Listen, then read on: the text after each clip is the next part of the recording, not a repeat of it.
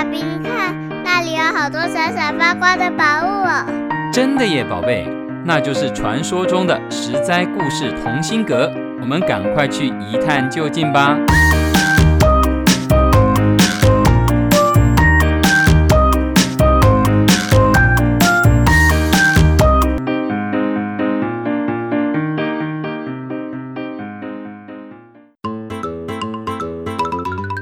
各位亲爱的大朋友、小朋友，你们好！我是陪你在故事里寻宝的琪琪姐姐。今天我们环游世界去，来到了美国。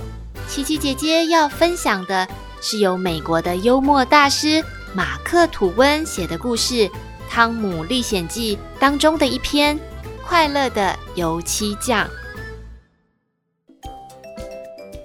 汤姆从小就失去了父母，住在姨妈家。姨妈很用心的希望把汤姆教养成一个好孩子，但是汤姆太聪明又太顽皮，实在让姨妈非常伤脑筋。有一个风光明媚的星期六早晨，汤姆啊，因为这个礼拜太过调皮捣蛋，因此被姨妈惩罚要刷油漆。汤姆拎着油漆桶和刷子，看着又高又长的栅栏。天哪！要把这么大片的栅栏全部刷上白色的油漆，该刷到什么时候啊？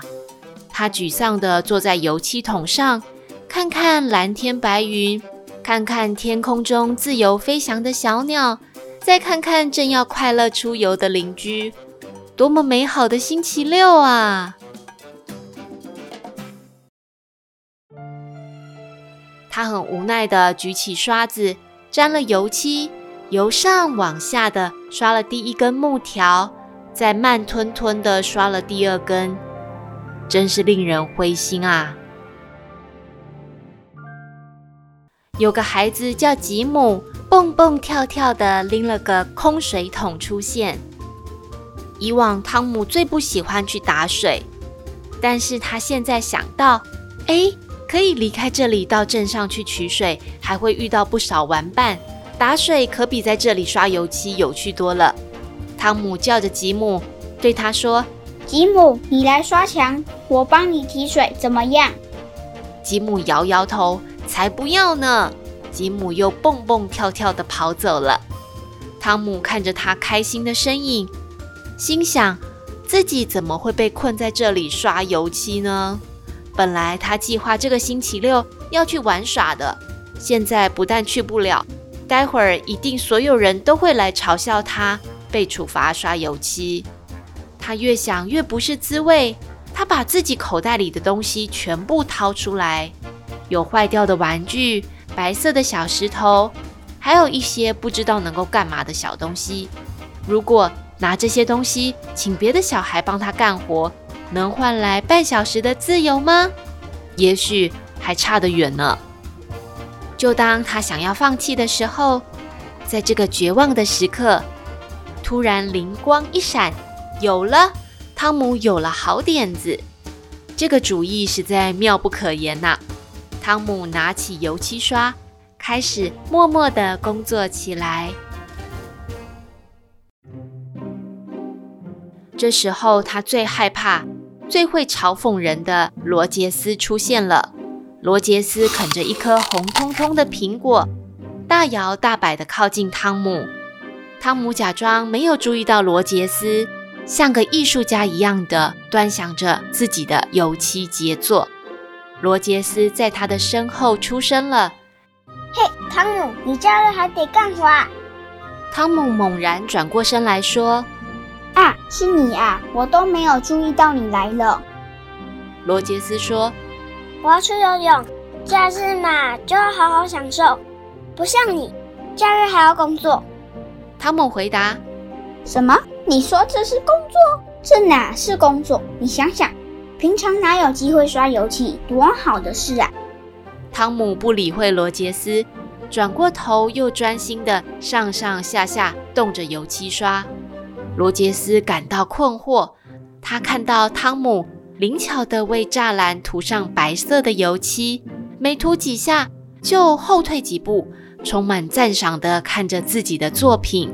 罗杰斯越看越有兴趣，忍不住对汤姆说：“哎，汤姆，你让我刷两下吧。”汤姆正想一口答应，转念一想，马上改口：“这不行的，这可是面对街道的部分，我姨妈可重视了。”两千个男孩里也找不到一个像我能把这事儿做好，可不能让你毁了。汤姆越是拒绝，罗杰斯越想试试看。罗杰斯苦苦哀求，汤姆才同意让他拿苹果来交换。于是，当罗杰斯在刷油漆的时候，汤姆则大剌剌地坐在路边，咔吱咔吱地啃着苹果。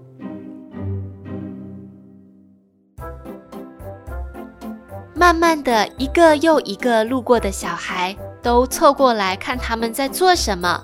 汤姆不断的故技重施，于是他得到了一支风筝、一节粉笔、一个破口琴、一把什么也打不开的钥匙、一对蝌蚪、一个酒瓶塞、四片橘子皮。早上的时候，汤姆口袋里只有些石头和破烂的小东西。到了下午，他可口袋鼓鼓，是个大富翁喽。而且更美妙的是，他整天过得舒舒服服、自由自在，翘着二郎腿，看着一个又一个的小孩帮他刷油漆。一大片的栅栏被他们整整刷了三遍。要不是油漆用完了，村里的所有孩子可能都会破产。把所有珍藏的宝贝都送给汤姆，只为了换得刷油漆的机会。